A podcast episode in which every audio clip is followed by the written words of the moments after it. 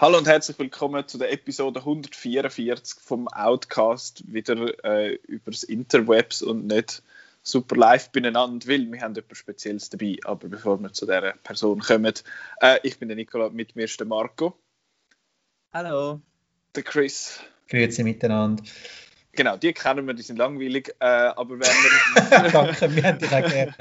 Küssli auf den Sonntagmorgen. Nein, äh, wer man vielleicht noch nicht so gut kennt, wenn man jetzt nur die regulären Folgen gelesen hat und nicht das Outcast Top 100 sowieso Special, dann kennt man sie vielleicht nicht, aber wir haben Theresa dabei.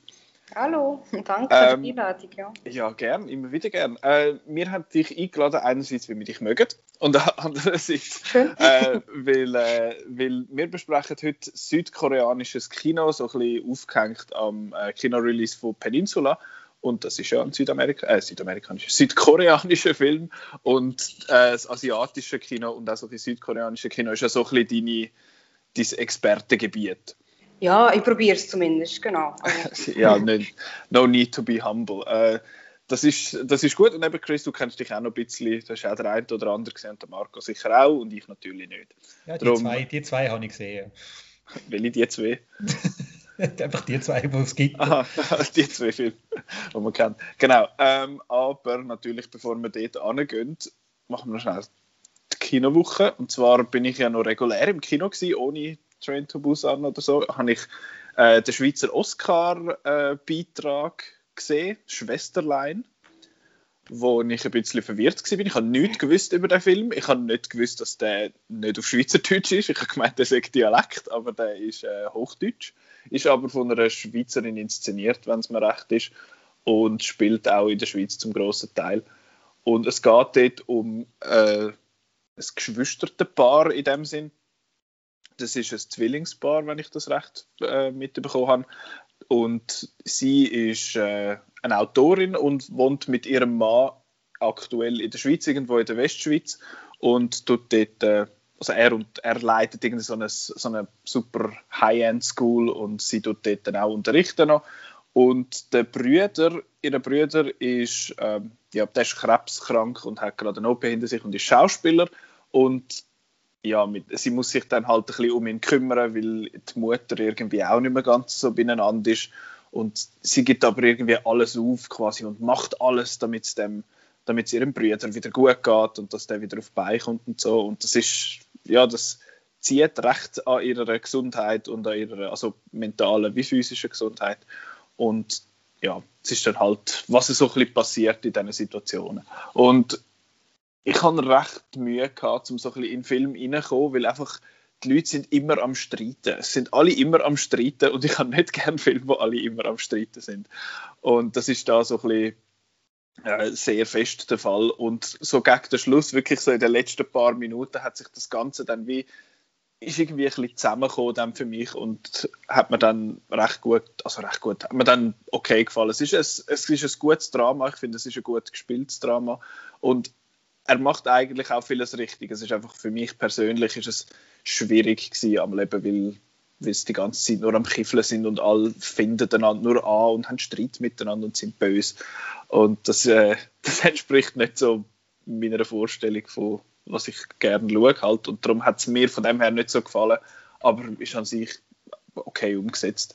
Hat jemand von euch, Chris, ich weiß, du hast ihn glaube ich gesehen, mhm, so ja. mir ist. Hat ihn sonst noch jemand gesehen? Ich habe ihn noch gesehen, ja.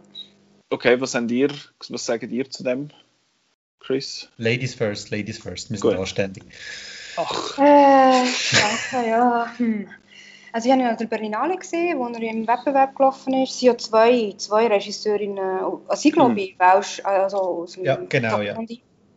Ja, ihren, ihren Dokumentarfilm gesehen, den sie vorher gemacht haben, dem habe ich sehr gut gefunden. Ähm, es ist über, über also wie, wie man ab 60 sozusagen in der Gesellschaft noch teilnimmt oder nicht. Das habe ich sehr gut gefunden. Aber der Film, also Schwesterlein, also ich war ein bisschen vorbelastet, weil er spielt vor allem Lars Eidinger mit, äh, wo was in Berlin äh, so eine Institution ist, ne? also ein Skandalnudeln sozusagen. und meiner Meinung nach sich selber auch hat gespielt, also in diesem Film, beziehungsweise, beziehungsweise was er eigentlich will sein oder wie man, wie, wie, er, wie man glaubt, es er sich will geben äh, in der Öffentlichkeit. Äh, er ist auch ein Theaterschauspieler und spielt einen Theaterschauspieler. Ähm, ich habe es ein bisschen wie kannibalistisch gefunden. Also, das haben wir äh, gut, ich kann ihn nicht ausstehen, das ist schon mal eine schlechte Voraussetzung. das ist schlechte Voraussetzung, ja. ähm, äh, also, ich glaube, es soll eine, eine Hommage ans Theater sein, aber für mich ist es mehr so ein, kleine, äh, ein Spektakel von Eitelkeiten geworden. Also ist mir zu, äh, zu aufgedreht und es, viel zu, ähm, äh, zentriert auf die Egos von, von ihm und auch er ein bisschen, ja. Also, mhm. Und eben, das, das ist, berührt sich ja dem, mit dem, was du sagst, dass sie sich ständig ankämpfen äh, und, streiten und so. Also es geht so ein bisschen in die Richtung. Also es ist ein bisschen, ähm, ja, hat eben übertrieben. Also mhm. anstrengend übertrieben gefunden. Chris, du schaust so kritisch. Mhm. Ähm, ja, also für mich, ich habe versucht, an den Film zurückzudenken und dann, hm. Was ist passiert? nein, nein, ich weiß nicht alles, was passiert ist. Also für mich äh, hat der Film einfach keine internationale Klasse. Also, dass man jetzt den vorgeschlagen hat für, äh, für das Oscar-Rennen, äh, wirklich so einem Fernsehfilm, ähm, hat nicht bei mir die Emotionen ausgelöst, wo ich gedacht habe, ist einfach noch, trotz, obwohl sie sich am Ankifeln sind, halt einfach noch nicht. Mhm. That's it. Also ich habe ihn jetzt nicht super, super toll gefunden. Äh, es ist natürlich so eine, so eine Story um einen, der am Sterben ist, ist natürlich automatisch, da hast schon mal ein Teil Drama schon dabei und irgendwie zu wenig daraus aus dem Ganzen. Dann bin ich leicht underwhelmed von dem Film und finde es auch komisch, dass sie den ausgewählt haben für, äh, als Beitrag von der Schweiz für die Oscars. Also der wird recht schnell rausfallen. Was ich eben spannend finde, ist, dass IndieWire hat ja einen Artikel geschrieben mhm, über, gesehen, ja. über die ganzen, äh, was sind's, also Oscar Watch quasi, also da die Nominees, wer, wer, wird wahrscheinlich nominiert für Kategorie XY und da ist bei der, beim Fremdsprachen Oscar ist Schwesterlein eben dabei gewesen. Ja, das aber das ist, aber, aber das muss man, nur, muss man jetzt sagen, es haben vielleicht jetzt zu dem Zeitpunkt 18 Länder ihre Beiträge eingereicht. Also du kannst noch bis recht spät kannst du deine Contenders einreichen und IndieWire ist wahrscheinlich einfach angegangen und hat geschaut, wer spielt mit. Nina Hoss ist mhm. natürlich schon ein Name wegen Christian Petzold. Äh, einfach die Zusammenarbeit dort, plus ist im Wettbewerb gelaufen von der Berlinale, aber ich kenne kaum jemanden, der jetzt den Film wirklich mega super toll findet. Mhm. Er ist ja, glaube ich, im, äh, im Jury-Grid von der Berlinale, glaube einer der schlechtesten bewerteten Filme unter den Kritikern. Also Frontrunner, glaube ich, nur weil Aha, weil er schon eingereicht wurde. Weil er schon eingereicht wurde ist und meint, äh, der Berlinale Stempel auf der Stirn hat. Aber okay. ich glaube, der kommt nicht. Also, wir werden es ja dann sehen im April, wenn die Oscars sind, meinte ich. Richtig, genau, ja. Genau. Äh, weil ein Film noch kein, äh, kein Oscar bekommen hat und vielleicht äh, dann auch für den Fremdsprachen-Oscar eingereicht wird, ist Peninsula. ähm, das, das weiß man nicht so genau. Äh, aber zuerst machen wir schnell Train to Busan. Ich habe Train to Busan gestern nochmal geschaut. Ich habe das schon mal gesehen vor ein paar Jahren. Und ja, es ist ein Zombie-Film aus Südkorea, wo ein Mann, so einen, was ist ein Fund-Manager, so ein Salaryman halt, wo mit seiner Tochter der, der Selleriemann, ja genau. der Rüebli-Mann, der Selleriemann. äh, der, ist, äh, der geht mit seiner Tochter, sind die, ist der in dem Zug und dann bricht die Zombie-Apokalypse aus und dann hat es äh, plötzlich eine Ansteckung dort an dem Zug und dann geht alles zu der Opsi und alle sterben. Ja, das ist quasi Train in a nutshell. Ja, es gibt gar nicht viel zu sagen. Das ist ein Film, wo gar nicht, ja, mal spoilern kann man schon, finde ich. Es hat schon unerwartete Wendungen, wo, wo kommen und es hat auch interessante Figuren und es hat coole Zombie-Effekte und so, finde ich. Es ist der Art Zombie-Film, wo schnelle Zombies hat. Das ist ja, das finden die auch nicht alle lässig. Das ist ja die, die finden, äh, Zombies müssen äh, äh, Brains und so sein. Romero-Puristen. Äh, genau, und dann gibt es Train to Busan und es gibt World War Z, wo schnelle Zombies hat. Und ich finde, die auch bei Train to Busan sehr cool umgesetzt. Äh, der ist 2016 rausgekommen. Irgendwie so, keine Ahnung, international völlig. Äh, also bei uns eben nie im Kino gekommen, jetzt offiziell Kinostart bekommen, zusammen mit Peninsula. Äh, aber ja, irgendwie international total angekommen dann. Äh, ich weiß auch nicht genau warum. Es ist, es ist ein Zombiefilm, ein cooler Zombiefilm, wo, wo noch ein bisschen weitergeht, aber sonst weiß ich nicht genau, ist das einer, wo, der hat nicht irgendein Festival-Circuit gehabt, also mit den NIFs und so, oder schon? Er ist am Cannes Filmfestival, hat er seine Weltpremiere gefeiert. Ja, voilà. und äh, lustigerweise, ich habe die Hälfte vom Film dort gesehen. Das muss ich peinlich zugestehen. Ich bin in den Film hineingeguckt und habe es einfach so einen Scheiß gefunden. Dass ich oh. Aber ich bin, glaube einfach in der falschen Mut gewesen und ich habe so ein bisschen geliebäugelt mit einem anderen Horrorfilm schauen, der irgendwie eineinhalb Stunden später angefangen hat. Und dann habe ich so, mm, ja, ich komme jetzt da nicht recht rein und finde es ein bisschen Zeichen. Komm, ich gehe jetzt einfach raus und gehe den anderen Horrorfilm schauen. Und der andere Horrorfilm war äh, Graf, gewesen, also Raw, da der mhm. französische Horrorfilm, den ich dann nachher hure geil gefunden habe und gefunden habe, ja, da habe ich die richtige Entscheidung gefällt. Hat dann aber ein Jahr später Train to Busan mal nachgeholt und habe müssen sagen, ich glaube, ich bin einfach in der falschen Mut gewesen oder ich habe glaube eher unbe unbewusst also unbewusst habe ich wahrscheinlich einfach den, den Graf wollen mehr schauen als so den Train to Busan. aber äh, eben jetzt findest du auch, aber, es ist nein, die, geil. gegen, die gegenüberstellen finde ich ein bisschen unfair. Das sind ja, ganz andere ja. Filme. Kannst nicht sagen, welcher das besser ist oder, oder nicht gut. Ähm, von Marco haben wir noch fast nichts gehört. Hoi Marco. Hi. Hoi. Ich tue ein bisschen Wäsche zusammenlegen. Da. das, das, das, ist, das ist schön. äh, du hast Train to Busan, findest du ja, glaube ich, auch noch gut, oder? Ja, den finde ich sehr gut, super gut, mega gut. Mega gut. Äh, Ja. Was hat denn dir dran gefallen? Einfach so. Ähm, ja, ähm, ich glaube, was ein bisschen speziell noch ist daran, ist das mit dem Vater-Tochter-Element, dass das halt eben auch funktioniert hat, weil oft bei so äh, Genrefilmen, Actionfilmen, wenn dann einfach nur die Action funktioniert, ist dann auch ein bisschen okay, ist lustig und so, aber habe gefunden, da hat die, die ganze Vater-Tochter-Geschichte hat einem auch noch, auch noch mitgenommen und darum ist es nochmal doppelt so spannend gesehen, oder wenn man hätte wollen, dass, dass das gut rauskommt. Es hat wie so zusätzliche Stakes quasi gehabt, oder? Genau. Und ich habe ja, ich habe den mega super, super cool gefunden.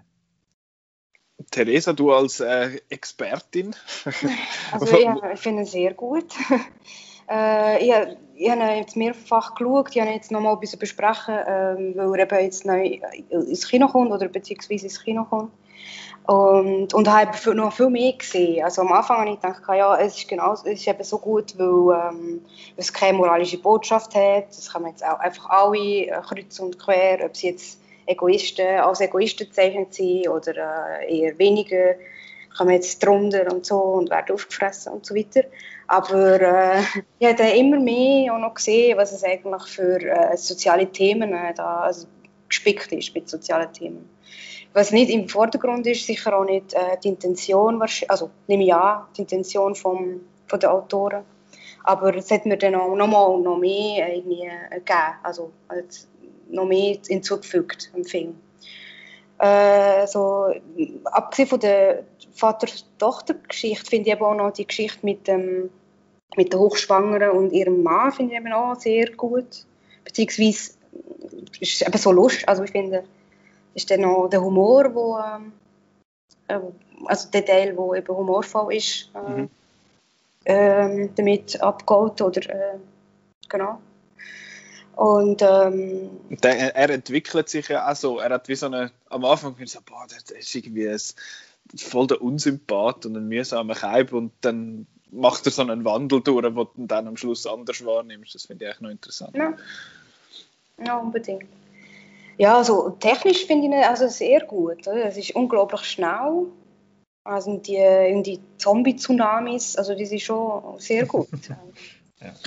Zombie-Tsunamis, Ja. Tsunombis. Ja, und ja, ähm, wenn man das mal gemacht hat, also der Zug von Seoul, Busan, also es, sind ungefähr sechs Ki- 600 Kilometer Und die fahren über 400 Kilometer Stunde, die Züge. Also es gibt schon noch etwas Besonderes. Also es, man hat das Gefühl, es, ist schon sehr schnell, oder? Also mhm. Es ist mit 400 Sachen durch die Landschaft. Also doch, also da haben wir sehr angesprochen, also abgesehen von den Zombies. Ich finde es auch noch interessant, eben du, du hast den visuellen Aspekt und technischen Aspekt angesprochen. Es ist so ein, es ist ein mega so auf Hochglanz gemachter mhm. Film. Er ist nicht so, sonst sind Zombiefilme oft so, haben so einen gewissen Dreck, oder? Weil es so ein bisschen, es halt Zombies und, äh, und so. Und das ist halt mega auf, eben schön gefilmt und, und ja, so, so einen Hochglanzfilm halt irgendwie, das finde ich noch, finde ich noch spannend, weil es eben halt eben der Zug ist das ist so ein Schnellzug, der ist wahrscheinlich nicht mega günstig so mit dem. Äh, Geht, ja. Und, und sonst eben, er ist so ein, er ist so ein Salaryman oder so ein, ah, so ein geschniggelter Kaib und so. Und das finde ich, find ich noch interessant. Mhm. Ja, ist ein, ist ein cooler Film. Ist Wie teuer ist denn eigentlich, Theresa? Du hast ja gesagt, du hast, äh, bist ja, schon so, mal gefahren damit. Magst du erinnern, was der Spaß gekostet hat? ist es nicht. Also sie eben es ist einfach halt fantastisch äh, schnell. Also es sind zweieinhalb Stunden für über 600 Kilometer. Ne? Also ähm, es sind, glaube ich, zwischen, kommt darauf an, wie schnell man ist, 35 und, und 60 Euro oder ein Weg. Also es ja, geht okay. eigentlich. Ja. Ich habe jetzt nur den, den Vergleich vom Shinkansen in Japan so ein bisschen im Kopf gehabt, weil der Shinkansen ist recht teuer. Ist es, ja. Mhm.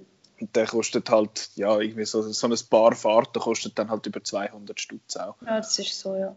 Ähm, ja, aber ja, gut, wir sind Zürich Bern ist im Fall auch noch teuer. ja, das stimmt. Nicht so schnell. 2000 genau. Watt Strecke. ähm, der Film ist, glaube ich, im Moment nicht irgendwo im Stream, aber viel besser. Er läuft im Kino in gewissen in der, in der Schweiz.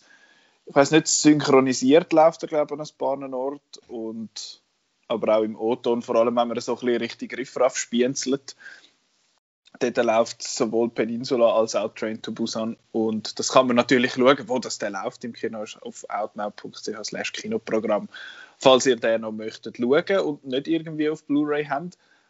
Jetzt ähm, haben wir noch jemanden in dieser Runde, der Sequel auch gesehen hat. Chris, du hast eben Peninsula gesehen. Das ist der, der Nachfolger, jetzt vier Jahre später. Genau. Ähm, den hast du einfach im Kino gesehen, gell? Der ist nicht irgendwo. Der ist nicht an der Berlinale gelaufen. Der ist nicht an der Berlinale gelaufen. ähm, der, Aber der, der ist, wenn es ein Filmfestival stattgefunden hätte, wäre er dort gelaufen. Tatsächlich, also er hat eine Einladung bekommen, hat auch das Cannes-Label vorne dran. Also, mal.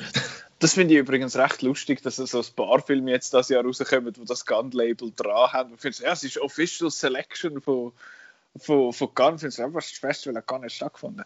Aber äh, ja, es ist, ist lustig, erst, dass der halt ausgewählt worden ist. Aber ja, erzähl doch schnell. Ja, also Peninsula, das spielt äh, vier Jahre nach dem ersten Teil. Man muss Train to Busan nicht gesehen haben, um können Peninsula geniessen, weil du hast keine Figuren mehr aus dem Erstling dabei. Es erzählt etwas, erzählt völlig neue Mission und das ist so ein der Alien Aliens Approach. Also der erste Teil, Alien und Train to Busan, ist mehr so richtig Horror, Panik. Die Leute haben keine Ahnung, wie sie mit dem sollen umgehen Und jetzt im zweiten Teil sind die Protagonisten Soldaten, die schwer bewaffnet sind und äh, zurück in das gefährliche Gebiet gehen. Also es ist wirklich fast eins zu eins.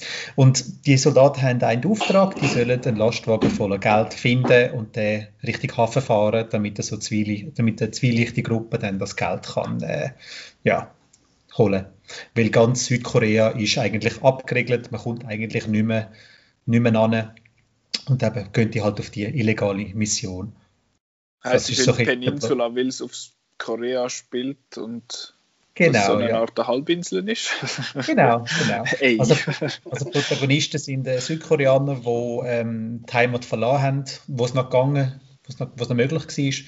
Dann eben seit ein paar Jahren in Hongkong leben und jetzt eben in Hongkong den Auftrag kommen, gehen zurück in eure alte Heimat, da den Geldtransporter holen. Und äh, ich finde es recht lustig. Also der Plot, mal schauen, ob es der Marco merkt. Sagst, wenn dir etwas bekannt vorkommt, eine schwer bewaffnete Truppe wird äh, mit einer Mission betraut, wo sie in ein Land müssen, wo eigentlich hermetisch abgeriegelt ist und voller Zombies ist. Ist der Marco überhaupt da? Ja, ja, er ist schon da, Ah. aber jetzt, jetzt kommt es sich wieder blöd vor, weil er etwas müssen wissen aber, Voll on the spot. aber Äh, ein nach Red, Red Dawn oder so. Äh, nein, nein, er hat keine Zombies. Der hat, äh, der hat was Russen, glaube ich, im ersten Teil und Asiaten im, im Remake. Oder? Ja, ja, ah, ah, sind wirklich Zombies? Das sind wirklich Zombies, ja. Ah, dann ist es da vom, äh, vom, Herr, äh, vom Herr Hellboy da. Vom Neil Marshall. Ja, ist von Neil Marshall, genau. Vom Herr Doomsday Hellboy. natürlich. Doomsday, richtig, 100 Punkte Ganz für den Marco. geiler Hey. Ganz Ja. geiler Film, ja. Also könnt ihr den auch noch auf eure Watchlist nehmen. Definitiv, ja. Ja. Genau. Und es hat auch so ein bisschen, äh, Szenen sind fast eins zu eins. Also du hast auch im, äh, im Peninsula wie ein Doomsday hast du eine Gesellschaft von Leuten, die einfach eben in dem Zombie äh, befallenen Land wohnt und ihre eigenen Gesetze macht. Und das ist halt schon, schon ein cooles Szenario. Also im Peninsula rücken Zombies schon fast ein bisschen in den Hintergrund. Also da die Soldaten, die auf, die, auf dieser Mission sind, müssen sich mehr mit der Miliz umschlagen, wo da ihre eigenen Gesetze durchboxt. Und äh, ja, es ist halt mehr actionorientiert, das Ganze. Er hat nicht mehr die Intensität vom ersten. Er ist auch nicht mehr wirklich spannend. Er ist mehr ein Actionfilm, eben im Stile von ähm, Doomsday oder auch Mad Max. Am Schluss gibt es eine riesige 20-minütige Autoverfolgungsjagd, wo aber wegen Budget nicht so toll umgesetzt worden ist, wie jetzt in dem Mad Max-Film.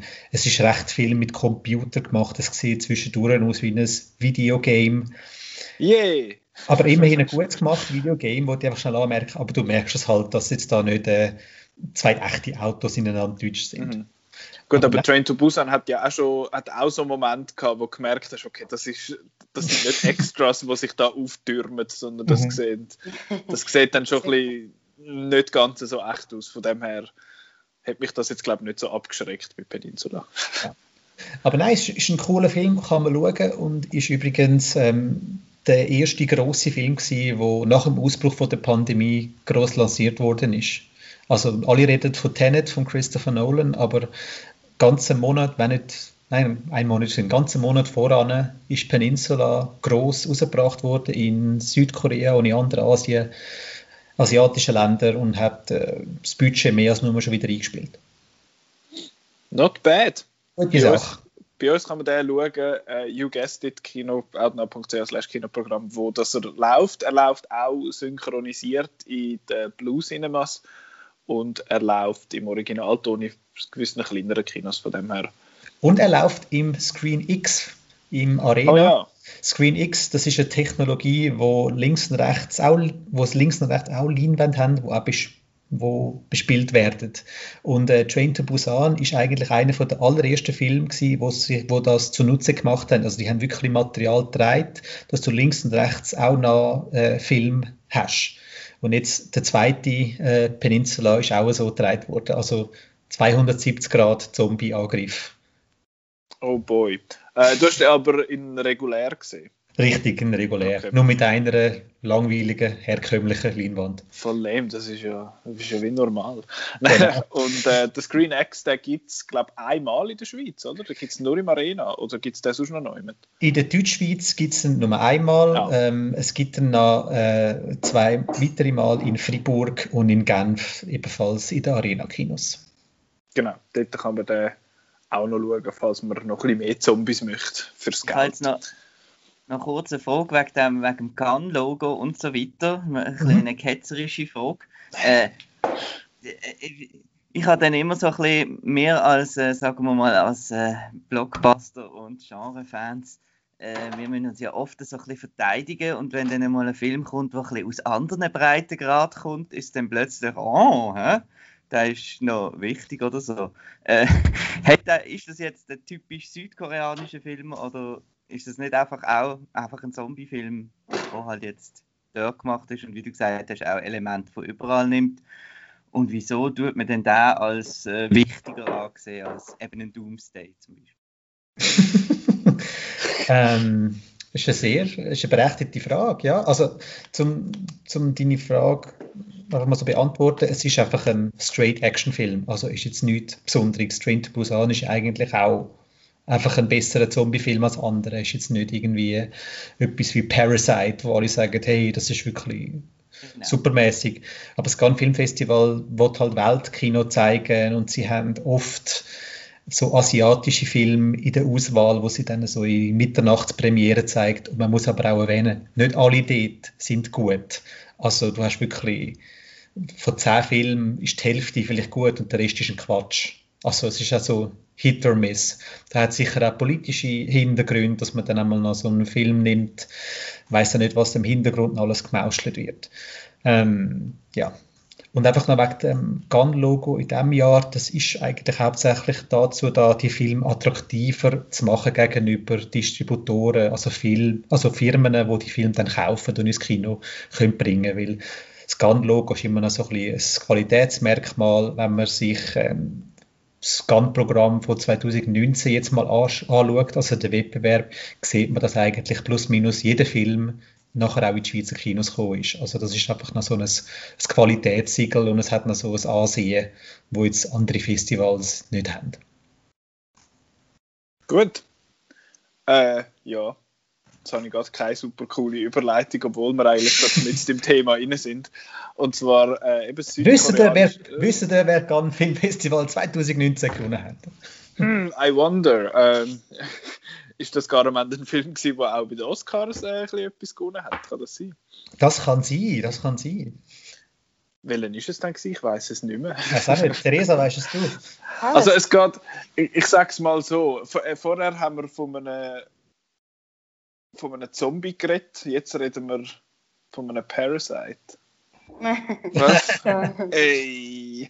Nein, ähm, genau. Parasite hat, äh, ja, wie sagen, was ist es? Anfang des Jahr, äh, It Took the World by Storm, sagen wir es mal so. Der ist äh, auf der internationalen Bühne äh, gestanden wegen der Oscars, weil dort hat es geheißen, ja, der wird jetzt überall nominiert und alle äh, machen dann, äh, wo der nominiert worden ist, hat es dann das Filmgetuschel gegeben, so Parasite. Dann haben alle so gemurmelt und gedacht, hey, was ist da, was läuft? Und nachher, das haben äh, auch alle gesehen, das ist so ein eben, das haben auch die Bürokollegen haben da alle gesehen, das ist wieder so ein irgendwie. Ja, aber das ist dann auch eher nach den Oscars genau.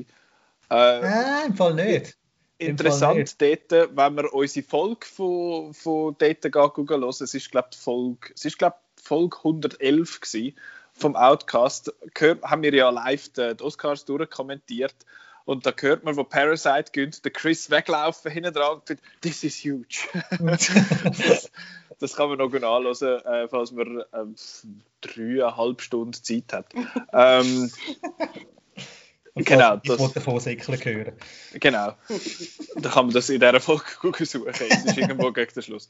Nein, der, ähm, Parasite hat so ein bisschen südkoreanische Kino ein bisschen ja, vor mehr Augen gebracht, wenn du so willst. Und auch vorher hat südkoreanische Kino so ein bisschen, ja, immer, wie sagt man dem, es, es hat öppen mal so einen, einen Film gegeben, der auch über das Film-Nerdtum quasi so ein bisschen ausgegangen ist. Eben Train to Busan ist so einer gewesen, Parasite ist so einer gewesen, äh, Oldboy zum Beispiel ist auch einer, wo man glaube ich so ein bisschen kennt. Der ist jetzt schon, was ist er, 17 Jahre alt. Ähm, hat ein, glaube mäßig gutes Remake bekommen. Ich habe das nicht gesehen. Das ist ein äh, sehr lieber Ausdruck. Mhm. ich habe ich hab das gemieden. Ähm, ja. ja. Ist, das, ist das bei uns im Kino gelaufen? Ich glaube im Fall. Okay mit dem äh, Josh Brolin und inszeniert vom Spike Lee. Spike Lee, ja. Äh, ja. Lustigerweise hat es nicht als Spike Lee Joint ausgewiesen. Das ist so das erste, das erste Warning Flag gewesen, weil Spike Lee macht ja bei seinen Filmen, also die Filme, wo, er, wo ihm wirklich das Herz am Herzen liegen, steht am Anfang ein Spike Lee Joint und beim Oldboy ein Spike Lee Film. Das hast du gewusst. Oh. ich glaube, ich nicht ich sag jetzt, Herzen Ich darf jetzt nicht sagen, was ich denke, aber der Chris weiß es ja. Was sagst du? Äh, Charlotte Copley, oh, oh. Nein, ich sag's was? nicht. Sonst tun du denken. Sag jetzt. Nein, ich, ich Nein, finde Remake, Nein, ich finde das Remake cooler als das Original. Ciao, Marco. Du darfst dich jetzt an dieser Stelle ausklinken. Nein, du, genau. äh, Weil Das Remake ja. weiß, dass es ein Seich ist und das Original meint, es sei besser. Ja, weil es ist. Hoppla. Der völlig überschätzte Oldboy. Theresa, okay. Theresa Smash. ja, weißt Theresa ist bei unserer, unserer Top 100 auf der anderen Seite gesessen, oder? Jetzt das, das stimmt, ja das stimmt. Oder? Das, habe ich, das, haben wir, das, äh, das hängt mir auch noch nachher. Also, ich habe immer noch gedacht, vielleicht bin ich ein bisschen zu weit gegangen. so. Das stimmt, hast vollkommen recht. Ich stecke sie, also ich kann das einstecken. das ist doch gut. Äh, jetzt, ich habe Theresa ein paar Fragen und ein paar Themen vorab geschickt, wo, wo mich würden interessieren, weil ihr, liebe Zuhörerinnen und Zuhörer, die ihr nicht kennt, äh, wiederhole ich jetzt hier schnell. Und zwar hat mich interessiert erst, das erste Mal, warum kommen die Filme international so gut an? Warum haben die so einen internationalen Appeal? Es, hat, eben, es gibt so viele Filme, die aus Asien kommen, sei jetzt das aus, äh, aus China oder aus Japan oder aus was weiß ich, also etwas, wo uns ein bisschen näher ist. Theoretisch ist ja Russland auch asiatisch. Aber irgendwie südkoreanisch, die transcendet so das Ganze ein bisschen. So wie ich das wahrnehme. Was, was ist dein Kommentar zu dem? Also es ist ja eigentlich eine Art von Film, ne? also wo, wo vor allem die Aufmerksamkeit hat. Also es ist eigentlich, es ist eigentlich Spannungsfilme eh, grundsätzlich. Also, sie, also es gibt ja Autorenfilme, die international am Festival eingeladen werden, also wie Filme von Hong Sang-soo, die Locarno sind oder Berlinale und so weiter. Ähm, aber die, die wirklich Aufmerksamkeit bekommen, sind wirklich die Spannungsfilme. Und ähm, meiner Meinung nach ist, liegt Qualität und auch das Erfolgsrezept drin, dass sie ähm, auf der einen Seite schaffen, selbstständig zu sein, also eigenständig zu sein. Also das heisst, also in der koreanischen Kultur ähm, zu fußen, also mit Ritual und Tradition, wo, wo eben für sie äh, entscheidend sind, also Esskultur, ähm, Hierarchie äh, im Berufsleben, äh, Rollenverteilung und so weiter aber eben auch ähm, also, zusätzlich eine, hohe, eine sehr hohe Qualität haben, also von Produktion meistens, mit sehr guten äh, Schauspielern. Ähm, und aber wahrscheinlich das Wichtigste ist, dass sie äh, sich schon sehr an Hollywood haben angenähert. Also im Erzählrhythmus und, ähm, und vor allem auch ähm, in der Mischung der Genre. Das ist eigentlich fast immer so. Also es sind Spannungsfilme, aber es ist immer noch Humor drin. Äh, ja, also es, ähm, und soziale Themen werden besprochen. Also es ist die Mischung, wo, wo glaube das ausmacht. Wo, wo eigentlich Hollywood ja vorgegeben hat oder vorgeht. Also dass, dass für jeden etwas soll dabei sein also ein bisschen Romantik, ein bisschen Humor, ein bisschen Spannung. Aber äh, ich finde aber bei den koreanischen Filmen funktioniert es besser. Also, Wieso? also zum einen ist es, ähm, also es funktionieren fast nie Filme, also zumindest für mich, wo äh, explizit Komödie wollen sein. Also, das, also nur Komödie wollen sein. Also oh, da hat der Marco, äh, das hat Marco Freude. Okay. ja, ja, also ähm, das geht, also es geht nicht auf. Also es ist mir meistens ähm, konstruiert äh, und äh, zu überspitzt, also über, über, äh, auch in, in der schauspielerischen Leistung. Aber ähm, jetzt habe ich, jetzt habe ich den Faden verloren. dass halt, äh, eben, dass, dass das funktioniert. Eben, du sagst überspitzt, so, ja. so wie ich das wahrnehme, ist es ein bisschen so, dass die Amerikaner einfach die Subtilität nicht so können, wie jetzt das gewisse andere Nationen vielleicht können. Und ich habe das Gefühl, dass Südkorea das vielleicht ein bisschen besser anbringt. Ja, also äh, ja, es ist trockener also serviert, einfach finde ich, also bei den koreanischen Filmen. Also wenn es, äh, aber immer, eben, also reine Komödie, also von innen, also solche angeschaut, ähm, das, das funktioniert meistens nicht. Aber wenn es eben in Spannungsfilm integriert ist, Komik, ähm, ist eben der Kontrast finde ich, funktioniert eben viel besser. Mhm. Also der Kontrast von, von einer extremen ästhetisierten Gewalt, was, ja, was ich eigentlich gut finde, aber gleichzeitig auch als problematisch anschauen, ne, zum Teil. Weil, also Gewalt sieht schon, also bei ihnen einfach immer irgendwie erstrebenswert, faszinierend aus. und, ähm, und dann es gibt halt immer die Brüche, also in denen, wo, wo jemand so äh, gierig ist und sich äh, äh vollsaut und solche Sachen oder äh, die Kerne von der Wassermelone rausspuckt und äh, äh, ja, also was vielleicht gar nicht so lustig gemeint ist, ne? also, und nicht unbedingt, das ich, also äh, gebe ich zu, dass das auch noch Interpretation sein könnte. aber ähm, ich finde, die meisten Filme in Korea, die ich gut finde, sind eben sehr dicht an diesem Punkt. Also es ist eine äh, dichte Abfolge von, von Genre-Elementen. Mhm. Und das finde ich interessant, dass du eben, du sagst, du hast das vorher erwähnt mit äh, Rollenverteilungen und Hierarchien und so, und das ist ja etwas, wo was im asiatischen Raum schon gibt, eben auch in Japan und in China zum Beispiel. Dort hat es auch Hierarchien, die sind vielleicht, ich weiß es jetzt nicht genau, aber die sind wahrscheinlich eher noch vergleichbar mit dem aus Korea wie jetzt bei uns. Bei uns funktioniert das ja ganz anders und trotzdem funktioniert zum Beispiel eben ein Parasite bei uns, weil eben Parasite ist ja relativ klar, dort geht einfach arm gegen reich. Das ist nicht in, in erster Linie, aber dort äh, fehlen uns als westliche Konsumenten fehlen ja trotzdem gewisse Subtilitäten und gewisse so, ja, so Details halt, die wir irgendwie nicht mitbekommen. Ist, findest du, ist das ein Problem oder ist das etwas, wo auch ganz gut ohne auskommst und einfach ein bisschen mehr davon hast, wenn du es kennst? Das, kann, das ist jetzt einfach ein Punkt, wo ich das eigentlich nicht mehr so richtig kann sagen kann. Ne? Also ich kenne es eben schon ein bisschen mehr. Also ja, ich bin, äh, also ich bin jedes Jahr eine dort.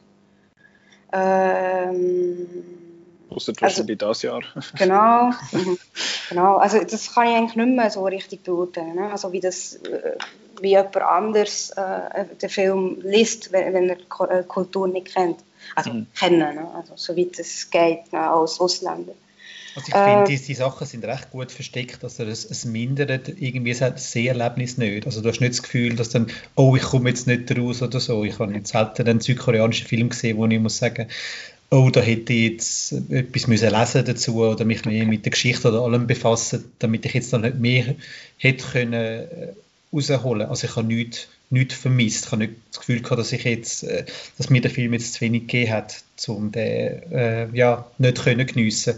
Also ist halt einfach dann noch Bonus oben drauf, wenn man dann die Sachen auch noch sieht. Also sie rücken es eigentlich nie so sehr ins Zentrum, was ich also eigentlich recht schön finde. Das gilt wahrscheinlich dann nicht mehr, sobald es um Historisches geht, oder? Wo, wo man muss die Geschichte vom Land und die Geschichte von der Kultur kennen, dass man quasi noch immer kann anhaken, also quasi mhm. ansaugen in dem Sinn. Und das ist wahrscheinlich noch, noch schwierig, wenn man jetzt zum Beispiel The Handmaiden schaut. Ist The Handmaiden, ist das ein japanischer oder ein koreanischer Film offiziell? Ist es ein Koreanisch. Das ist ein Koreanisch, oder? Und dort ist ja sehr, geht es ja sehr ums Geschichtliche. Und ich habe das Gefühl, dort fehlt einem schon etwas, wenn man die ganze, den ganzen Koreakrieg und auch die Besetzung der Japaner, vor allem dort von Korea, nicht wirklich kennt habe ich schon das Gefühl, dass dort ein bisschen etwas verloren geht vom Kontext. Ich, ich habe ja klar, also du kannst natürlich schon, aber das ist dann das mit dem, mit dem Bonus drin. Aber ähm, ich sage am Anfang macht es recht klar, wie die Situation ist und dann ist es einfach ein Spannungsfilm. Also sie, mhm. es gibt nicht irgendwelche Twists, die dann irgendwie auf, aufs andere anspielt. Mhm. Also okay. sie, machen, sie, machen, sie legen es eigentlich ganz schön dar. Auch die Age of Shadows, wo ein Spionage-Thriller ist, wo auch ein kleiner Geheimtipp ist, wo die legen auch gerade alles offen am Anfang und sagen, okay, das ist, äh, das ist, das ist der Frame, das ist der Rahmen und jetzt erzählen wir einfach eine Geschichte rein, die dann halt einfach funktioniert. Ja, also es wird funktioniert. Entschuldigung. Also es wird vielleicht ein bisschen intensiver, gerade bei Handmaiden, wenn man weiss, wie, wie die Herrschaft der Japaner tatsächlich war, beziehungsweise wie Koreaner glauben, es war. Oder, das weiss man, das ist ja sehr vorsichtig. Also, also es ist ja immer noch ein, ein extremes Thema. Also selbst äh, im Alltag, Japan, Korea, Findschaft ist sehr ähm, präsent. Also das würde das würd man ja nie sagen. Also, oder das habe ich, hab ich nicht so... Äh, das hat mich schon überrascht. Also äh, das, äh, das vor Ort zu hören bzw. zu lesen. Also es steht in sehr vielen Sachen und steht auch in ganz kleinen Sachen. Also beispielsweise, äh, beispielsweise klagen sich Koreaner, ähm, dass man, wenn sie in Japan sind und in Japan sind und Sushi essen, dass äh, die Japaner haben ja die Tradition, dass sie das Wasabi im Sushi drin haben. Also man Mhm. tut's nicht. Und dass, dass, sie, ähm, dass es für sie Koreaner das nicht, das nicht geändert wird. Also sozusagen, dass, dass man Okay. nicht darauf eingeht, dass sie das nicht wollen. Und, so, also, und das, ähm, das halt als ähm, Be- Beispiel nehmen, dass, dass die Japaner ihnen immer noch etwas Böses wollen. So. Also, ne, also extrem Das finde ich noch interessant jetzt. Also, und es Du gibt so hyped, hier tue ich jetzt ganz viel Wasabi drin. ja, und ich als Westler gehe dort an und finde, was, die nicht lachst du drauf? Ich habe Poulet wählen auf meinem Sushi. Das macht jetzt nicht für mich. Ja, das dunkelt mich jetzt ein bisschen gesucht. Ich will Ja, kein Wasabi, ich will Ketchup. Äh, ja, äh, das ist, das mich jetzt ein bisschen gesucht, aber Also, es, äh, Ja, aber so wird's, aber so wird es wahrgenommen. Also eben, ja. Du kannst ja nicht steuern, was, was ein Mensch fühlt oder wie er etwas versteht. Ja, eben vor allem, missversteht. und eben vor allem, wenn du ja von einem anderen Volk unterdrückt worden bist, äh, Jahrzehnte oder Jahre lang. Und äh, ja, dann interpretierst du es vielleicht schneller mal noch so. Ja. Naja. Natürlich. Mhm. Also es, gibt ja, es hat ja so eine Phase gegeben, also vor äh, zwei, drei Jahren, wo eben in Busan ist ja das eigentlich das wichtigste Festival für Asiat asiatische Film im, im, in Asien und auch für Koreanisch, also es ist in Korea. Und ähm, es hat eine Phase gehabt, wo sehr viele historische Themen sich abarbeitet. Also vor allem hat ihr Hauptthema ist immer Japan. Also der heisst äh, ähm, wie äh, irgendwie äh, ja, ähm, Koreaner nach Japan sind verschleppt worden und in Nagasaki in der Werft, in so einer Kriegswerft arbeiten oder äh, wie Frauen, wie Comfort Women äh, gibt es als, ähm, als Begriff, das sind Frauen, die äh, sie nach Japan verschleppt wurden, um für japanische Soldaten und Bevölkerung als Prostituierte äh, zu arbeiten. Wo, es hat mehrere Prozesse gegeben, erst kürzlich, wo die Japaner ja eigentlich nie etwas zugeben, wenn man das äh, in Anführungszeichen nennen. Auch keine Kompensationszahlungen äh, ähm, oder Kompensationssymbolik überhaupt äh, einräumen. Das ist sehr schwierig. Also es ist äh, immer noch eine sehr schwierige Geschichte, äh, was sie miteinander teilen. Mhm. Das finde ich Das noch ist- speziell, dass es Japan ist und nicht äh, der Nachbar im Norden, also Nordkorea. Wo man einfach wegen, wegen dem angespannten Verhältnis einfach nichts machen, äh, so ein bisschen das als Thema machen. Es gibt ja Joint Security Area, wo so dann eher ums Freundschaftliche geht am Schluss, also nicht um so die große Feindschaft in dieser demilitarisierten Zone. Ähm, Mhm. Geht es halt einfach, weil, weil es politisch immer noch recht heikel ist. Sagt man, wir schiessen lieber gegen die Japaner als gegen die Nordkoreaner. Nein, eigentlich nicht so. Also es gibt ziemlich viele äh, The äh, Filme mit äh, Nordkorea-Thematik, also sehr viele. Also die, äh, die hier nicht so zur Geltung kommen. Also Kim Ki-duk äh, hat auch einen gemacht über einen Fischer, der zufällig halt mit seinem Boot nachher im, im südkoreanischen Gewässer ist und der dort von der, von der, vom südkoreanischen Geheimdienst versuch, äh, wird versucht um, umzudrehen. Wird, Ja. äh, genau. Wie heißt der Äh, Film? Wie heißt der Film, dass man Das Netz, der Netz. Okay. Also ja. den habe ich schon ziemlich, ziemlich, äh, sehr gut, also ziemlich gut gefunden. Ja. Äh, es gibt recht viele. Also es ist eher das Problem ist, dass ähm, es gibt ja sehr viele äh, China-Koreaner und eben ähm, Nordkoreaner, die eben jetzt mittlerweile in, in Süden leben, die als vielfach als die Bösewichte gelten ne, in den Filmen. Also Mhm. es sind meistens die, die wo stellen, wo, wo Gang haben, Gangs und äh, irgendwie Dro im Drogengeschäft und ähm, genau. Also das ist das ist das andere Problem. Also dort. Ja. Also alle die Fremden sozusagen, was sie eigentlich ethnisch als die gleichen, also alle äh, gleich, werden sehr gerne als, äh, als die Bösen inszeniert. Also da gibt es ja auch schon viele Probleme. Also äh, man wehrt sich, aber es ist irgendwie aussichtslos. Mhm. Also es gibt ja auch eine Serie, wo äh, die, die, die, äh, Designated Survivor, wo ja von äh, ja, also es ist ein Remake von, von, von der Serie mit dem Sutherland, genau, Ja, Kiefer Sutherland, ja. genau.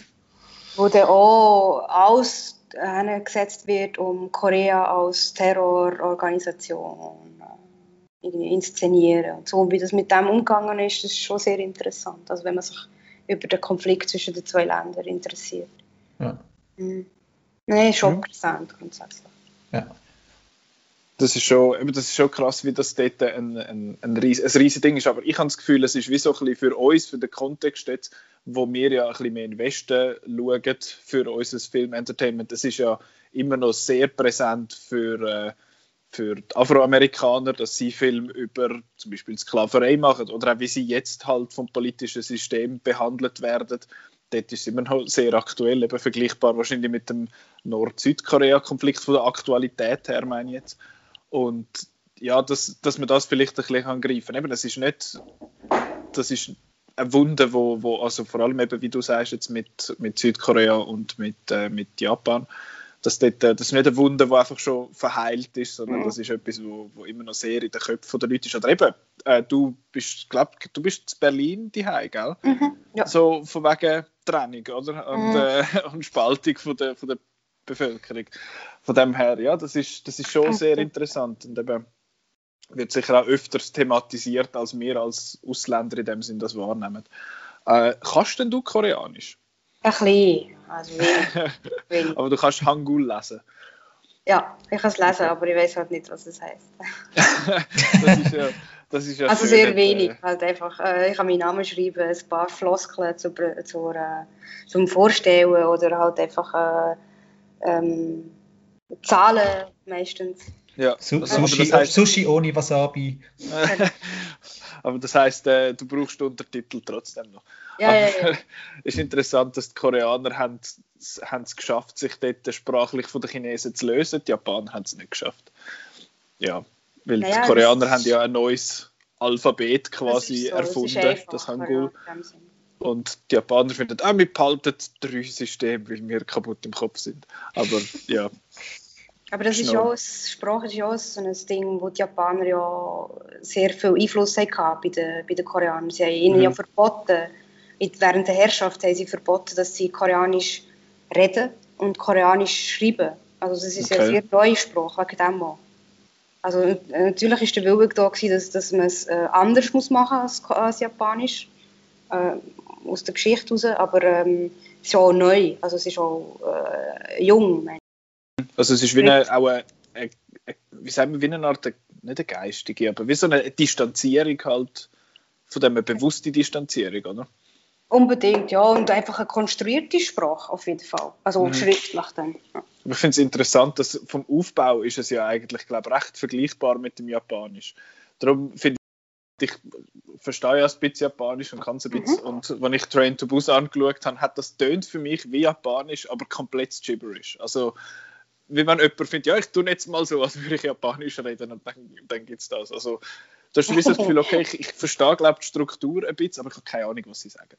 Aber äh, ja, es ist, es ist recht interessant. Es ist sehr ähnlich, ja, also die Endungen, ne? die Betonung am Ende ja. so und das Singsang und ja, ja. Die Satzstellung ist vergleichbar und ja. der, eben mit diesen blöden Objektmarker und was weiß ich. Also es ist alles, Unbedingt, genau. alles sehr, ja. sehr ähnlich. Aber ja, das ist eine interessante Beziehung zwischen diesen beiden Ländern, wenn ich jetzt so auch nicht gerade äh, irgendwie so präsent haben. Das finde ich, find ich recht interessant. Äh, jetzt machen wir noch, schließen wir das Thema langsam, langsam ab. Und zwar eben, es gibt viel bekannte Filme. Also, es gibt ein paar bekannte Filme bei uns. Es gibt auch eine Liste, die Top 11 besten südkoreanischen Filme seit 2000. Mhm. Stimmt das, Chris? Ähm, jein. Damit. Also es ist einfach eine Liste mit den südkoreanischen Filmen, die man mal sollte schauen und weil halt, äh, wenn ich nicht haben wollte, die Liste nur mit Filmen von Park Chan-wook oder von Bon Joon-ho haben wollen füllen, habe ich es nach äh, Regisseuren gemacht. Also die okay. Liste will wir dann auch verlinken, überall. Genau, das sind, äh, das sind die zwei Namen, die du jetzt gesagt hast, das sind die, wo man vielleicht auch so ein bisschen, bei uns kennt eben vor allem der Bong Joon-ho, kommt man jetzt seit Parasite, ist das natürlich jedem ein Begriff, nicht jedem, aber jemand mal jemandem. Und äh, ich habe jetzt Theresa gebeten, äh, mal ein paar vielleicht ein bisschen unbekanntere Filme uns zu empfehlen, wo, wo, wo, wo sie gut findet, wo mit einer Voraussetzung, und zwar, dass man die irgendwie kann schauen bei uns. Also ja. sei jetzt das auf DVD, auf Blu-ray, im Levideo zu Zürich zum Auslehnen, auf Netflix, Amazon Prime, YouTube, wo auch immer, dass man das mag sehen. Also es sind alles Filme, die es auf DVD gibt, auf jeden Fall. Und ähm, zum Teil sogar mit deutschen Untertiteln. Und, äh, und äh, ein, ein, einzelne sicher auch online, das habe ich noch nachgeschaut. Mhm. Also mehr oder weniger legal oder illegal, das weiß ich nicht, aber also es ist möglich. Also jetzt, es sei es möglich. Also mein, äh, der Film, wo, also eigentlich, wie, wie ich schon angedeutet habe, sind äh, Filme, also Spannungsfilme mit, äh, mit Humormischung, sind es die, wo, wo ich auch selber, äh, also privat lie am liebsten schaue. Und, aber äh, der eine, ähm, wo für mich ähm, also wirklich eigentlich der beste ist in den letzten, von den letzten 20 Jahren, ist äh, Dong Bari, also der englische Titel ist Breathless, also außer Atem. Dong Bari, also D-D-O-N-G Pari. Vom Chang Ihyong wahrscheinlich, also wahrscheinlich ungefähr. Und das ist, äh, das ist der einzige und äh, der erste Film von, von eigentlich einem Schauspieler, der Regie geführt hat in diesem Film. Und das ist so ein, äh, ein Sozialdrama. Also es ist ein, ähm, aber sehr trockenes, also es ist äh, wenig sentimental meiner Meinung nach. Andere sehen es vielleicht schon. Also es geht um, um eine, ähm, um eine äh, Loan Shark, äh, ähm, äh, wie sagt also, Kredithai. genau, genau. wo äh, einfach so äh, jähzornige, aber eigentlich äh, äh, ein netter Typ, ne? also typisch ähm, harte, äh, harte Schalen, äh, weicher Kern-Typ, wo auf ein Mädchen trifft, wo äh, das von, von seinem Vater ähm, geschlagen wird und aber trotzdem sich um den kümmern muss und so. Sie sind eigentlich beide arm dran und irgendwie treffen sie sich und und reden immer aneinander vorbei, aber eigentlich wissen sie beide ganz genau, äh, wie schlecht es beiden geht und so. Also es passiert eigentlich nichts. Aber es ist, ja, es ist schon ein ziemlich starker Film. Es ist äh, ein, ein ziemlich kritisches Bild von, vom, vom koreanischen Alltag oder Gesellschaft.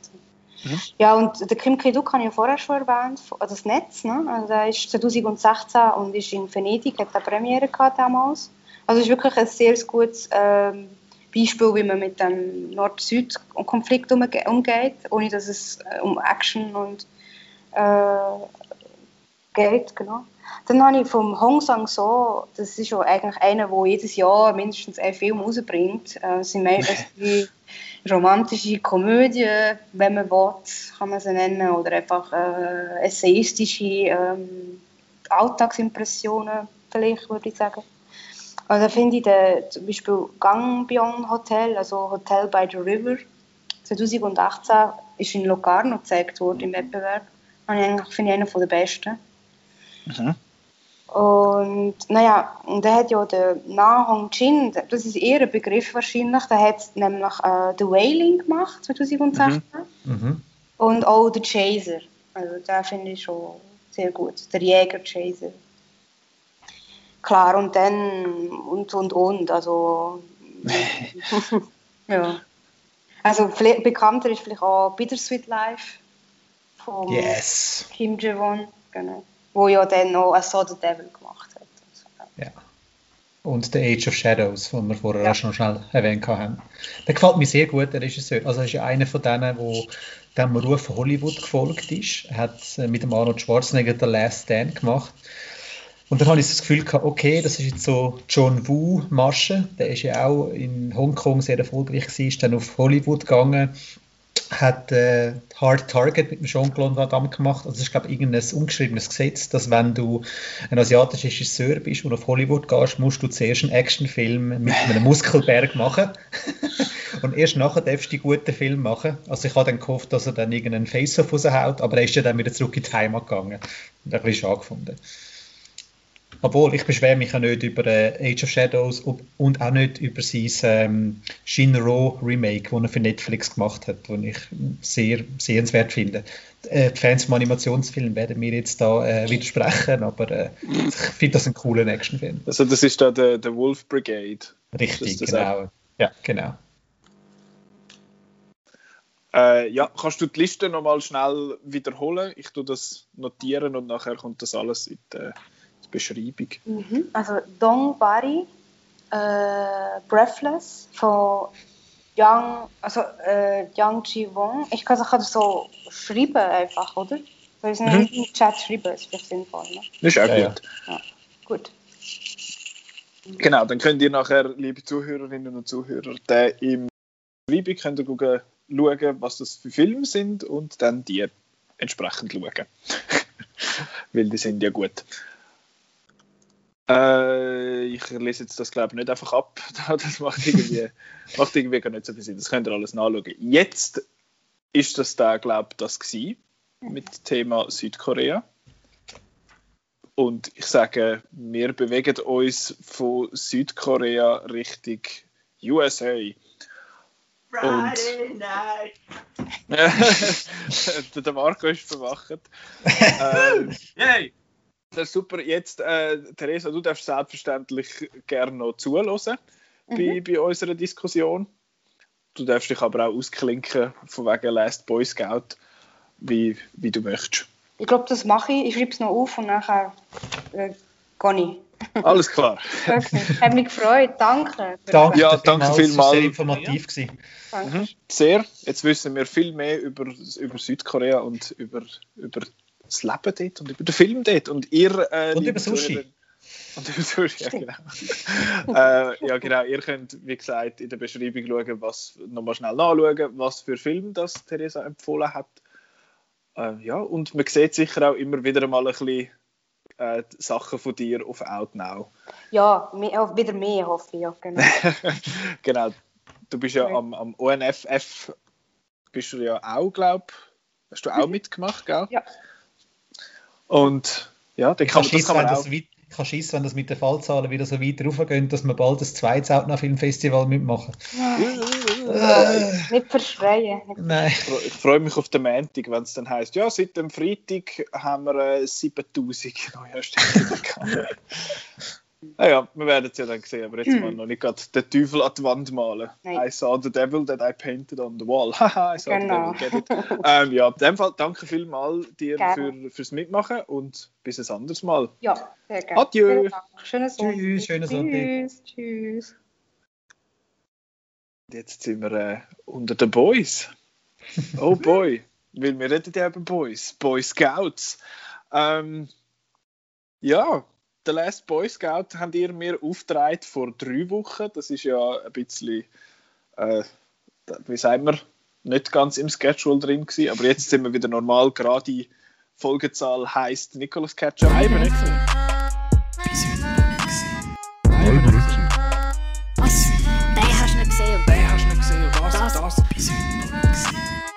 Jetzt machen wir das Nicolas Ketchup. Du, das ist doch cool, dass du den auch Jetzt gehen wir zum Last Boy Scout. Jetzt äh, Marco und Chris, ihr habt mir den aufgetragen. Warum? You're welcome. warum nicht? Gell, warum nicht? Fair enough. Mehr, mehr so, mehr so, warum hast du den noch nicht gesehen? Das kann man sich bei jedem fragen, den ihr mir da auftragt. Aber äh, ja. Äh, genau, erzähl doch nochmal schnell, um was es geht. Also, es geht um den ähm, Privatdetektiv Joe Joseph Cornelius Hellenbeck und äh, Football, ehemaliger Footballstar Jimmy James Danger Dix, wo das Komplott aufdecken. Genau.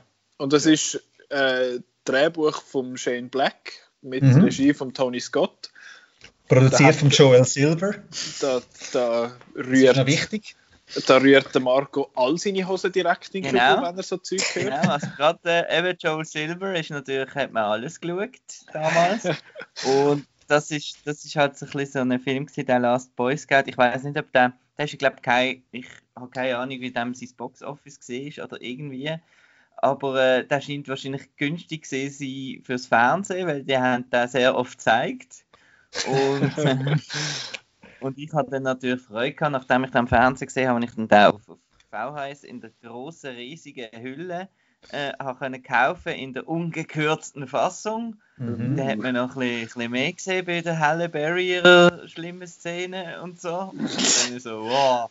Und ähm, vor allem wir haben da einfach äh, als Teenager, also das ist ja 1991 rausgekommen, haben wir da halt sehr oft quoted und ich finde, das ist einfach so einer von denen so Shane Black halt, wo man so viel, äh, wir sind auch gestern, ich habe gestern Nacht wieder geschaut, es kommt einem dann so wieder so viele Quotes in den Sinn, so mit äh, I'm fuckface, he's asshole und, und so Sachen. ja, einfach les. Forgot to tell auch you, so, bomb means fuck you in Polish. Das ist also ein bisschen der, der Prototyp vom, vom Actionfilm, ähm, wo damals war, von der Actionkomödie, eben so ein bisschen die, die rohen Typen, die, da, da wo man sich wieder ein bisschen, äh, ich meine, ich finde es ja gut, dass jetzt alles politisch korrekt ist und so, das, das, ist, das hat jetzt seinen Platz. Äh, es ist auch wichtig sehr, aber es ist halt auch cool gesehen damals, dass einfach so ein äh, saufender, rauchender ja, ist einfach der Held gewesen, oder? Und ja, und hat wahrscheinlich auch ein bisschen zu meinem, äh, meinem Anfangen äh, auch Rauchen damals in den Teenagerjahren beigetragen, weil Bruce Willis ist einfach so cool gewesen. Das ist so lustig, der, der Bruce Willis sieht in dem Film schon aus wie 50, aber er ist erst irgendwie 35 gewesen. 36, ja. Ja. Du hast, mir das, hast du mir das heute Morgen oder gestern Abend geschrieben, dass, äh, Mhm. dass er bei der Last Boy Scout jünger war als du jetzt. Genau. Das ist ein bisschen gestern. So sieht es aus. Und ich finde es recht interessant, dass das. Ich habe ja jetzt doch schon den ein oder anderen Shane Black Film gesehen und er hat ja wie so eine. Ja, er hat, glaube ich, so ein bisschen ein Schema, das er gerne hat. Er, tut, er nimmt irgendeinen Detektiv und stellt ihm jemand anders äh, zur Seite. Und einen ist äh, ein bisschen versifft oder hässig oder so ein bisschen äh, irgendwie und der andere ist so eine, einer, der ein bisschen viel redet. Und ich habe das Gefühl, das ist, das ist so ein bisschen das, was er gerne macht. Ich habe ja Nice Guys zum Beispiel hervorragend gefunden und eben Kiss Kiss Bang Bang ist auch so ein Duo und eben Lethal Weapon ist auch so ein Duo. Äh, ja, das macht er noch gerne. Night, nicht vergessen. Habe ich nicht gesehen. Haha, äh, Iron Man 3 geht also ein bisschen, tanzt also ein bisschen zu der Reihe aus. Da hat er den Iron Man und seinen Anzug. Nein, das ist, das ist so ein bisschen nicht ein Buddy-Movie, das ist ein bisschen anders da. Aber es ist auch, Aber er, aber er kommt, am Schluss, er kommt am Schluss recht als, als Body-Movie an. Also wenn er mit der War Machine dort richtig steht. Ja, Ja, das hat er schon ein bisschen an Rick's Murto erinnert. Also da hast du schon ein bisschen den, den Shane Black Touch gesehen. Das schon. Und es spielt an der Weihnacht, was der, was der Shane Black ja auch noch gern hat. Genau. Ähm, jetzt, eben, ihr habt jetzt schon gesagt, eigentlich, was ihr gefunden habt. Ich habe mir wieder ein paar Notizen gemacht beim, äh, beim Schauen. Und zwar das erste, was ich aufgeschrieben habe, ist, der Film ist Color Grading the Movie. Es ist, es, ist einfach alles so richtig so, so, so Film, weißt du? So 90s so Film. Auch noch, auch noch spannend, dass, dass die Optik oft an Michael Bay eigentlich zugeschrieben wird, aber eigentlich Tony Scott zuerst war. Ja. Mhm. Es ist, ah, es ist da LA und es ist heiß, also ist alles orange. Und da es ist Nacht und es schifft, also ist alles dunkel und blau und man sieht nichts und so.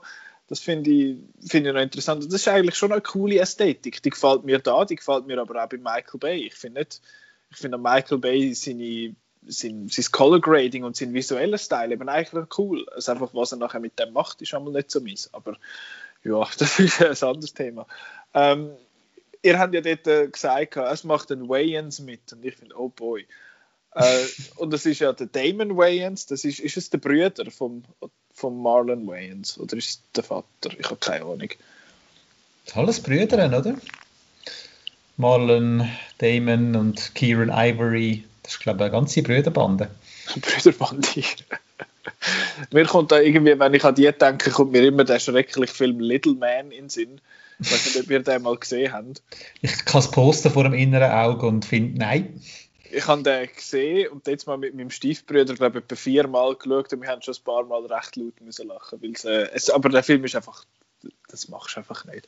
Also es, ist, es hat schon etwas, aber eben da der Damon Wayans, finde ich, funktioniert sehr gut als der, er ist ja nicht per se der Comic Relief, aber schon ein bisschen, weil eben der, der Bruce Willis ist so, äh, äh, äh, ich bin die ganze Zeit besoffen und rauche immer und bin doch disgruntled und so und er ist so, yeah, ich bin voll, der, ich bin die ganze Zeit am Schwätzen und, und mache lustige für mich ist Kommentare und so.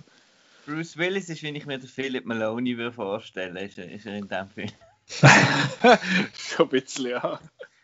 Aber äh, ich finde auch, dass, dass der Wayans überhaupt nicht das, ich habe das amigs nicht so gern, er hat überhaupt nicht so das stereotypische Mega-Lute wie jetzt äh, vielleicht ein, ein Chris Rock oder Chris Tucker in gewissen Oder Rollen Kevin gehabt hat. Hart. Dann Eddie Genau, ich Murphy. finde ihn, ich find ihn relativ, äh, also ich finde ihn relativ äh, nicht aufregend und äh, er hat auch noch äh, hat, äh, tragische Backstory und so und ich Mhm. finde, das funktioniert eigentlich echt gut, auch die, die Szene im, im Badzimmer, die er da erzählt und ja, mal.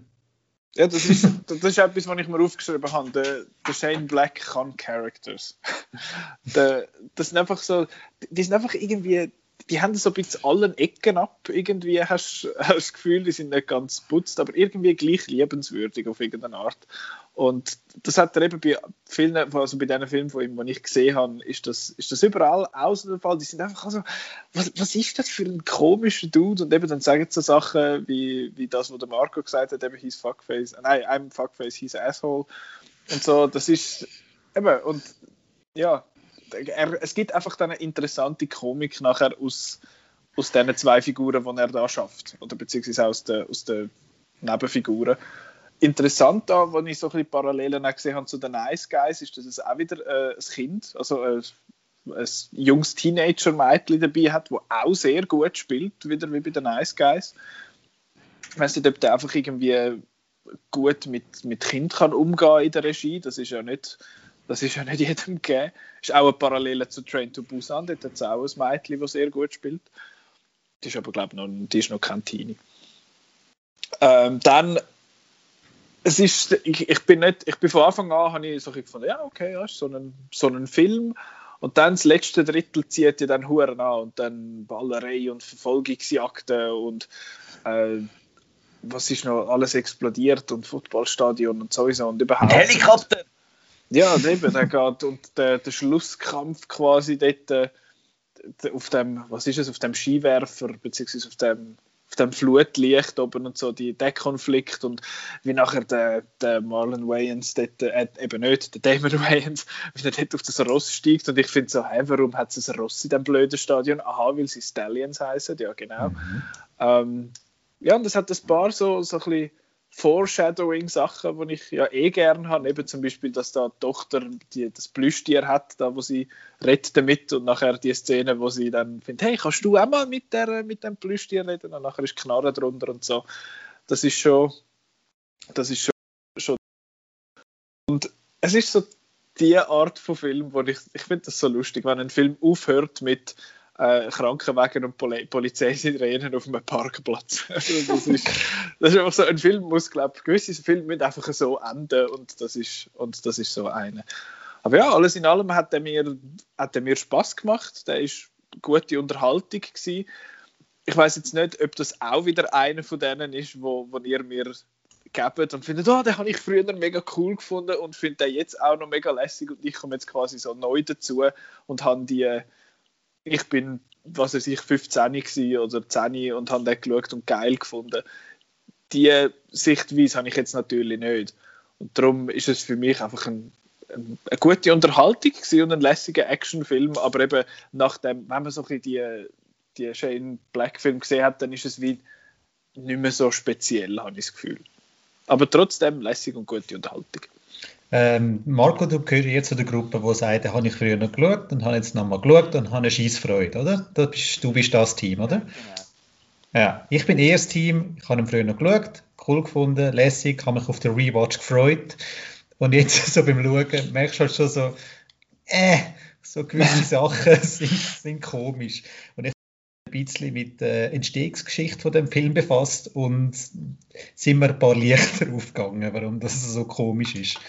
Und zwar ähm, ist Les Boy Scout ähm, das Treffen von den Mega-Egos. Du hast zum einen den Joel Silver gehabt, wo einfach der, der Ober-Action-Produzent war, der Tony Scott, wo eigentlich nach Top Gun hätte können machen, was er hätte wollen. Ähm, dann der Bruce Willis natürlich, nach seinem Erfolg mit Die Hard. Ähm, und der Shane Black natürlich als Drehbuchautor, der über eine Million Dollar für sein Skript zu der Last Boy Scout äh, bekommen hat. Und einfach das Crashen von diesen Egos, der Willis hat sich anscheinend auch nicht mit dem Damon Wayans verstanden am Set, also die haben sich gehasst. Das Und kommt dabei- überhaupt nicht über beim Das kommt überhaupt nicht über, ja. Außer wenn er einen Abschlag natürlich. äh, hat sich sicher mega gefreut auf den Tag, wo die Szene gedreht worden ist. Und dann hat es halt am Set ständig Streit gegeben und der, einer von den Cutter, die haben drei Cutter bei dem Film, hat, hat gesagt, er hätte noch nie, hätte noch nie an einem Film geschafft, wo es so viel Material gegeben hat zum Schaffen. Also die haben so dermaßen viel gedreht und der erste Cut, der angefertigt worden ist, äh, wo worden ist, hat man nicht können schauen. Es war eine absolute Katastrophe. Gewesen. Und dann haben sie eben, den, Marco hat schon erwähnt, Stuart Baird, Baird an Bord geholt, der dann einen brauchbaren Cut geschaffen hat, wo dann nachher Kritiker und so und auch Fans müssen sagen, mal, der Film ist cool. Stuart Baird hat äh, selber mal noch Regie geführt, dreimal nur. Marco, kannst du mir alle drei Filme nennen? Ja, das sind alles, äh, also der eine ist, äh, ist einer von meinen heiligen, im heiligen Action-Pantheon und das ist Executive Decision Mhm. äh, mit dem Kurt Russell und dem Steven Seagal. Der andere ist äh, das, äh, das Fugitive Sequel, US Marshals. Hm? Und äh, beim dritten hast du mich jetzt. Da ist irgendwo, da ist da wahrscheinlich schon der Bach ab. Ja, der Star Trek Nemesis ist das. Ah, ja. genau. Ja, auf jeden Fall, ähm, wenn du halt weißt, dass das halt so ein bisschen Set-Problem gegeben hat und im Schnitt und alles, weil der Film hat einen mega komischen Schnitt teilweise. Also die Szene endet mega abrupt und wo der Milo abfliegt mit seinem Auto und dann dreht das Auto in die Luft, geht dann aber trotzdem gerade in den Pool rein, so irgendwie so, hat so mega viel Continuing Error, wo mich recht störend sind jetzt beim Rewatch. Ich hatte so gleich Freude an den Streitereien und äh, eben, wo er ein, eine Bombe aufzeichnet aufs Blatt Papier. es ist alles, alles lustig und die Sprüche sind herrlich, aber so halt einfach so viele komische Fehler. Auch dort, wo Halle Berry stirbt, ähm, fährt Damon Wayans mit seinem Auto ja so einen Henchman rein und dann vom einen Moment auf den anderen ähm, regnet es mega fest von dem Rand, wo er rumgefahren ist, aber es ist so wirklich, von der einen Szene ist noch alles trocken und dann Schnitt und dann hast du das Gefühl, der Hydrant sei jetzt schon seit einer Minute am, am Regnen. Also es wirkt nicht so, als hätte er jetzt gerade erst angefangen. Und auch, und, und, auch, und, auch, und auch plötzlich ist, ist von einer Szene auf die andere ist, äh, von Tag auf Nacht, also nicht irgendwie, dass das Dämmerung war, sondern bumm, tatsch, zack, auf der, plötzlich ist Nacht. Mhm. Also so, so Sachen haben mich mega gestört das mal. Ich finde ihn immer noch großartig in, in gewissen Stellen, aber äh, ich habe ihn besser in Erinnerung gehabt. Marco, fight me. Also was mir aufgefallen ist, das mal ist, dass die ganze ähm, Bösewicht-Geschichte und so relativ spät dann da- dazukommt. Also es ist so ein bisschen... Der Milo kommt erst nach einer Stunde. Also, der, der Milo ist nicht von Anfang an gefahren. Und, und noch ein Fun Fact zum Milo, der hat damals auf Deutsch die Synchronstimme vom, die gleiche Synchronstimme gehabt wie der Luke Skywalker. Das habe ich damals noch sehr gefunden, lustig gefunden. Und ähm, nein, ich sehe halt so Continuity-Fehler, das, das habe ich schon immer gehabt, dass ich die einfach nicht sehe. Äh, da kann es vor meinen Augen, weiß nicht was passieren. Ich bin einfach zu sehr, also wenn es mir gefällt, ich bin zu sehr irgendwie auf, auf andere Sachen konzentriert. Und ich bin jetzt, ähm, der Nicola hat eben oft den, den Shane Black erwähnt. Ich finde halt auch noch spannend, wie der, der Tony Scott eigentlich nach seinem Tod es so ein bisschen äh, wieder äh, Appreciation auch bekommen hat. Ist ja auch noch lustig, dass zum Beispiel Tarantino, glaube auf seiner Top-Liste den Unstoppable damals hat, was ich übrigens auch sechs Sterne großartiger Film finde. Und ich finde, man sieht da eben auch schon viel, viel vom Tony, Tony Scott in dem Film. Und ähm, gerade so das Regen dort mit dem, mit dem Spiel hat mich dann an den Fan wieder erinnert, mit dem Robert De Niro und dem Wesley Snipes. äh, wo im Baseball-Milieu spielt. Der ist jetzt da im Football und äh, ja, nein, also ich habe jetzt da nichts Negatives gefunden an dem Film. Außer natürlich, dass, äh, ja, das äh, mit der Frauenrolle und so. Und das sind Macho-Filme, aber das, das gilt wieder für alle Filme von Shane Black bis Ja, zu, zu Predator. Äh, ja, er ist halt ein, ein Macho. Und Amix ist ja das, dürfen wir auch zugeben, dass wir das auch mal cool finden, oder? Ja. Einfach mit einem Disclaimer am Anfang. Oder einfach nicht alles immer so ernst nehmen. Ähm, Das kann man auch machen. das ist schon mal noch gut. Äh, ja, das ist der Last Boy Scout gsi, der Last Nicolas Ketchup Movie. Not. Haha. äh, ihr habt jetzt nochmal einen ausgewählt und zwar während der, während der Sendung quasi. habt ihr jetzt noch etwas ausgewählt für in Richtig. zwei Wochen. Was gibt's? Es ist ja bald Ja. Halloween, oder? Ja, Oh boy. genau.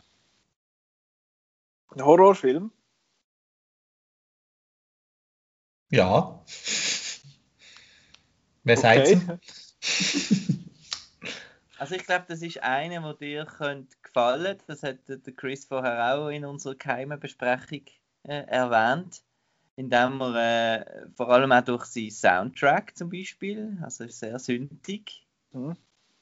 aber halt nicht äh, halt original sind, nicht Nachmach sind. Ähm, die Lichtgestaltung ist toll. Es hat ein Remake gegeben in letzter Zeit, The Thing.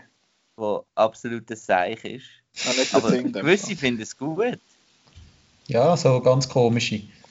Ja. Hallo, Du. Rock. Aha. Was hat der Wok gut gefunden in letzter Zeit? Also es geht um Hexen, können wir vielleicht noch sagen. Ah, The Blair Witch Project.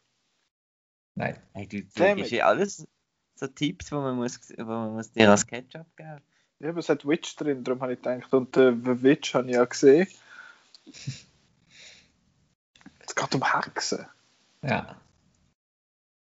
Eben, wie gesagt, ein Film, wo, wo, wo, du, wo du wirst dich äh, wundern, wie bewegen sie jetzt mal genau, wer schwätzt jetzt, welcher Spruch ist es jetzt im Original eigentlich Englisch oder ist es Italienisch? Nicht Italien. What? Ich habe den Film ja noch nicht gesehen. Also, Wenn wir, gut, wenn, wir, wenn wir den Regisseur sagen, wenn wir den Regisseur noch sagen. Ja. Ja. Dario Argento. Ah, der Suspiria, oder was? Ja! Hey! Ja! Ah, Oder was? Du bist schon ja. begeistert. Du Hey. bist schon begeistert. Ich? Ja. Ja, ich habe ihn ja noch nicht gesehen, ich kann noch kein Urteil bilden. Gut, äh, das heisst, ihr dürft und ich vor allem darf bis in zwei Wochen Suspiria von Dario Argento schauen. Ich tue schnell kontrollieren. Ich meinte, weil ja das Remake ein, äh, ein Prime Original ist, ähm, in den USA gesehen, meinte ich, der Sieg auf Prime. Äh, ich sage nein. Aber er ist auf iTunes und auf Rakuten. Okay. Da kann man den äh, schauen. Das Remake kann man schauen, wie gesagt, auf Amazon Prime, falls man das will. Du kannst gerne auch beide schauen. Wir haben beide gesehen und ich kann über beide Filme erzählen. Ja, das wäre noch interessant. Schauen wir mal, dass ich den noch reinbringe. Eben, der ist auf, auf Amazon Prime und anscheinend ja noch eben interessant. Und der ist ja dort mal zu Venedig gelaufen. Genau. Und das ist dort in dem Jahr, gewesen, wo ich mit dem Chris zu Toronto war. Und wir haben gefunden, Mann, wir können Suspiria nicht über bäh, bäh, bäh, bäh. Und nachher sind die Wertungen von Marco gekommen und dann haben gefunden, haha, wir haben Suspiria nicht müssen schauen. äh, ja, das war noch interessant. Gewesen. Darum äh, werde ich den, in dem Fall jetzt ziemlich sicher auch noch nachholen. Gut, Suspiria in zwei Wochen. Jetzt weiß ich aber leider nicht, was wir nächste Woche besprechen. Das ist nämlich noch nicht ganz fix. Aber äh, ihr werdet es ja dann hören. Dann, dann poppt dann Montagabend ziemlich sicher. Heisst es dann wieder, hey, und dann wisst ihr dann, um was es geht. Also ja, lasst dich überraschen. Ähm, ja.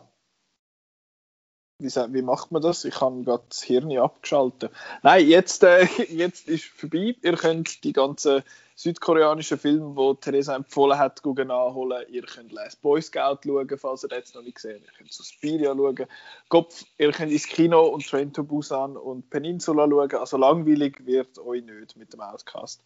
Äh, wenn ihr noch ein bisschen mehr Outcast wollt, dann könnt ihr das machen, auf überall, wo es Podcasts gibt. Out, äh, outnow.ch, dort hat immer ein schönes Artikel, wo alles zusammengefasst ist, wo man dann kann hören äh, Soundcloud, auf Spotify, auf YouTube meistens. Auf, auf ähm, es gibt noch Apple Podcasts und Google Podcasts und sonst Podcatcher deiner Wahl. Und dann kann man natürlich uns folgen auf outnow. Also outnow.ch kann man folgen auf Facebook, Twitter und auf Instagram. Dort sieht man auch wieder, welcher Film das wieder verschoben worden ist. Oder welcher das. nicht ins äh, Kino kommt. Ja, Soul kommt nicht ins Kino, was mir ein bisschen das Herz gebrochen hat. Aber so wie es aussieht, äh, ist Patty Jenkins einfach eine, eine gute Person und haltet daran fest, dass man Wonder Woman 1984 ins Kino bringt und zwar aktuell immer noch Dezember. We will see, ob das dann am Schluss auch so ist. Die Frage ist, ob, äh, ähm, ob das zum Zeitpunkt, wo die Folge online geht, das immer noch so wird sein. Das ist bei all diesen Verschiebungssachen so eine Sache. Wir haben auch, glaube letzte Woche gefunden, ja, das und das gibt es noch, das ist noch nicht verschoben und wo die Folge rausgekommen ist, ist es schon veraltet gewesen. Also darum immer ein, äh, ein Auge auf outnow.ch werfen, wo steht, was wann rauskommt, vielleicht dann einmal. Und ja, das kann man machen. Und jetzt wünschen wir euch eine gute Woche und bis nächstes Mal. Adieu! Tschüss! Tschüss.